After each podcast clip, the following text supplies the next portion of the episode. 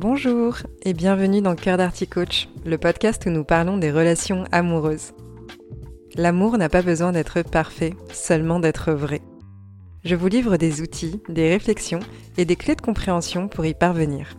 Que vous soyez célibataire ou en couple, si vous souhaitez avoir une vie affective épanouie, vous êtes au bon endroit. Bonjour à toutes et à tous. Dans ce nouvel épisode, j'ai envie de m'appuyer sur un vécu relativement récent pour vous transmettre un peu d'intelligence émotionnelle. Il s'agit d'un retour sur les championnats de France de beatbox auxquels j'ai participé en avril dernier. J'avais déjà eu l'occasion de vous en parler sur le podcast en 2021 après ma première grosse expérience scénique et j'ai donc récidivé et été sur la scène nantaise de Décadence puis celle de Stéréolux pour présenter ma musique. Dans cet épisode, je vais vous partager un brin de cette expérience pour vous indiquer ce que j'en retire, et notamment, spoiler alerte, le fait que bien s'entourer dans sa vie, quel que soit le domaine de vie, est primordial. Alors dit comme ça, je vous l'accorde, cela peut paraître assez bateau. Mais j'ai envie de vous en parler précisément parce que entre le fait de savoir et incarner une bonne pratique, il y a parfois un gouffre. Si bien que, même si je travaille dans le domaine de l'amour, même si j'apporte ma contribution à l'univers du développement personnel, j'ai évidemment bien des sujets sur lesquels je pourrais mieux incarner les connaissances que je vous transmets. Et cette notion de bien s'entourer, elle est subtile parce qu'on croit parfois se construire un bon socle et un bon entourage, là où en fait on se leurre sur des personnes auprès de qui s'investir le plus. Je vous propose de plonger sans plus attendre dans mon récit afin que vous compreniez mieux de quoi il en retourne. Pour contextualiser, les championnats de France de beatbox se passaient sur deux jours en avril dernier. Donc les qualifications avaient lieu le vendredi soir à Décadence et les battles avaient lieu le samedi soir à Stérolux. Ce qu'on appelle battle, c'est le fait d'être en compétition avec quelqu'un d'autre sur scène pour espérer atteindre la première place du podium et être déclaré champion ou championne, ici de beatbox, dans sa catégorie. Et je parle bien de catégorie puisque lors de l'événement, il était possible de concourir dans trois catégories, celles-ci, elles permettent de diversifier les formes d'utilisation et la pratique du human beatbox. Il y avait ainsi la loop station, le solo femme et les équipes. De mon côté, j'avais été sélectionnée dans les catégories loop station et solo femme, et je ne vous cacherai pas que ce qui me tenait réellement à cœur était de me qualifier pour les battles en loop station. Alors vous vous demandez peut-être où se situe le lien avec le fait de bien s'entourer et pourquoi est-ce que je suis en train de vous donner tout ce contexte. Il se trouve que ma prise de conscience la plus importante du week-end était celle-ci. Mon entourage a un impact non négligeable sur ma croissance. Parce que vous savez, on a tendance à croire que le développement personnel, l'introspection, être bien avec soi-même est un chemin à emprunter en étant seul. Il faut être bien seul pour être bien avec les autres. Beaucoup de personnes croient ainsi qu'il faut d'abord être bien avec soi-même avant de pouvoir être bien avec les autres, Pourtant, cette connaissance de soi, elle peut coexister avec l'amour que l'on reçoit de l'extérieur. Il est tout à fait possible de prendre du temps pour soi-même en ayant une vie affective bien remplie. Ce que je veux dire par là, c'est que on peut apprendre à se connaître tout en étant entouré. On peut évoluer avec, comme tremplin, l'amour de nos proches. On peut développer un chemin de confiance et d'estime de soi avec la sécurité d'être aimé.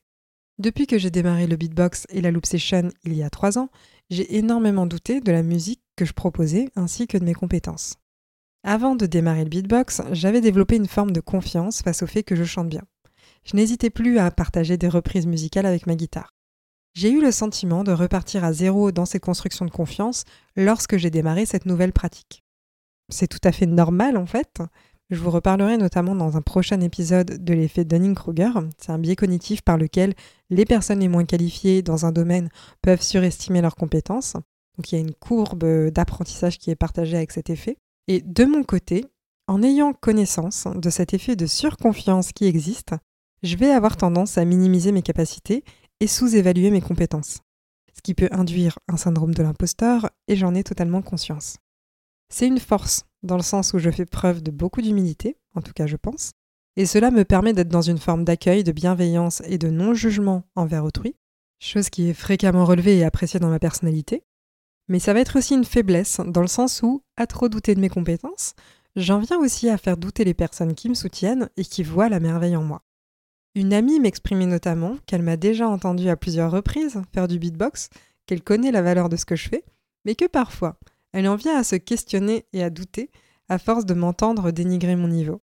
À vrai dire, je crois qu'en tant que femme, on ne m'a pas appris à prendre ma place. Je ne vois pas cela comme un problème, plutôt comme une forme de clé de compréhension vis-à-vis de ce que je vis. Je fais donc au mieux avec ce qui est. En grandissant, qu'on le veuille ou non, on intègre des croyances et des injonctions. Pour moi, les femmes doivent être discrètes, douces, empathiques et ne pas attirer trop l'attention. Il faut éviter d'avoir les projecteurs un peu trop tournés vers soi car cela pourrait attirer la jalousie d'autrui, voire faire de l'ombre aux autres. Cette vision-là, aujourd'hui, je la déconstruis. Cependant, il arrive qu'elle refasse surface et qu'elle cherche à s'ancrer de nouveau. J'ai ainsi grandi avec une estime de moi mouvante en fonction des regards masculins, je précise vraiment masculins, qui se posaient sur moi, que ce soit dans mes amitiés, parmi mes mentors ou relations amoureuses. Les hommes occupaient la place de validateur de ma valeur. Et c'est comme cela que ma prise de conscience s'est faite. J'ai beau avoir de nombreuses connaissances en développement personnel, il ne suffit pas de connaître quelque chose pour l'incarner. Vous avez peut-être déjà entendu que nous sommes la somme des cinq personnes que nous fréquentons le plus. Je l'ai peut-être déjà dit par ici d'ailleurs. En tout cas, lorsque j'ai entendu cette phrase pour la première fois, j'ai eu à cœur de bien m'entourer, d'être auprès de personnes qui me tirent vers le haut, de construire une bulle, un cadre de bien-être dans lequel je puisse évoluer sans devoir justifier en permanence qui je suis. Je n'étais pas à la recherche de soutien inconditionnel, simplement de personnes à l'écoute, bienveillantes, en capacité de me dire quand je suis trop dure avec moi-même, quand est-ce que je vrille, mais aussi quand est-ce que je suis merveilleuse. Parce que bon, les paroles valorisantes, c'est mon langage de l'amour, entre autres.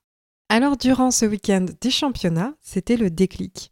Dans chaque domaine de vie que j'ai, je cherche à bien m'entourer. Je vais vers les personnes qui, selon moi, seront les plus adéquates pour que je puisse m'épanouir. Ça se fait de façon assez inconsciente. Et au cours des trois dernières années, je me suis quelque peu trompée de chemin. J'ai parfois misé sur des personnes qui ne contribuaient pas à m'élever. J'ai ressenti la déception de devoir faire mes preuves, celle de ne pas me sentir à ma place, ou d'être invitée par intérêt. Et je parle bien de ressenti. Avec moi, dans mon bagage personnel, il y a cette phrase que l'on m'a dit lors d'un startup week-end. Si tu ne parviens pas à prendre ta place, est-ce parce que les personnes ne te laissent pas la place? Ou parce que tu ne la prends pas. Depuis, elle m'accompagne dans chacune des situations où je suis amenée à sortir de ma zone de confort. Sauf que cette phrase, je ne la prenais plus que sous un seul angle. Celui de je dois prendre ma place. Sauf que bien entendu, parfois il faut qu'il y ait de l'espace pour prendre sa place.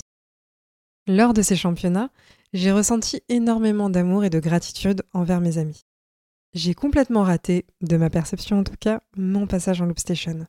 Qu'importe les raisons, qu'il s'agisse de stress, de problèmes techniques ou autres, cette prestation ne m'a pas satisfaite. J'ai ainsi pleuré, pleuré et encore pleuré. Mes amis étaient là, à me prendre dans leurs bras, à me laisser pleurer et à me rassurer. Ils étaient là pour chaque minute de cette expérience inconfortable que je vivais. Ils étaient aussi là dans le public à réchauffer mon cœur, tandis que je n'arrivais à rien toujours sous mon prisme, j'ai levé les yeux et j'ai vu la lumière de leur flash de téléphone.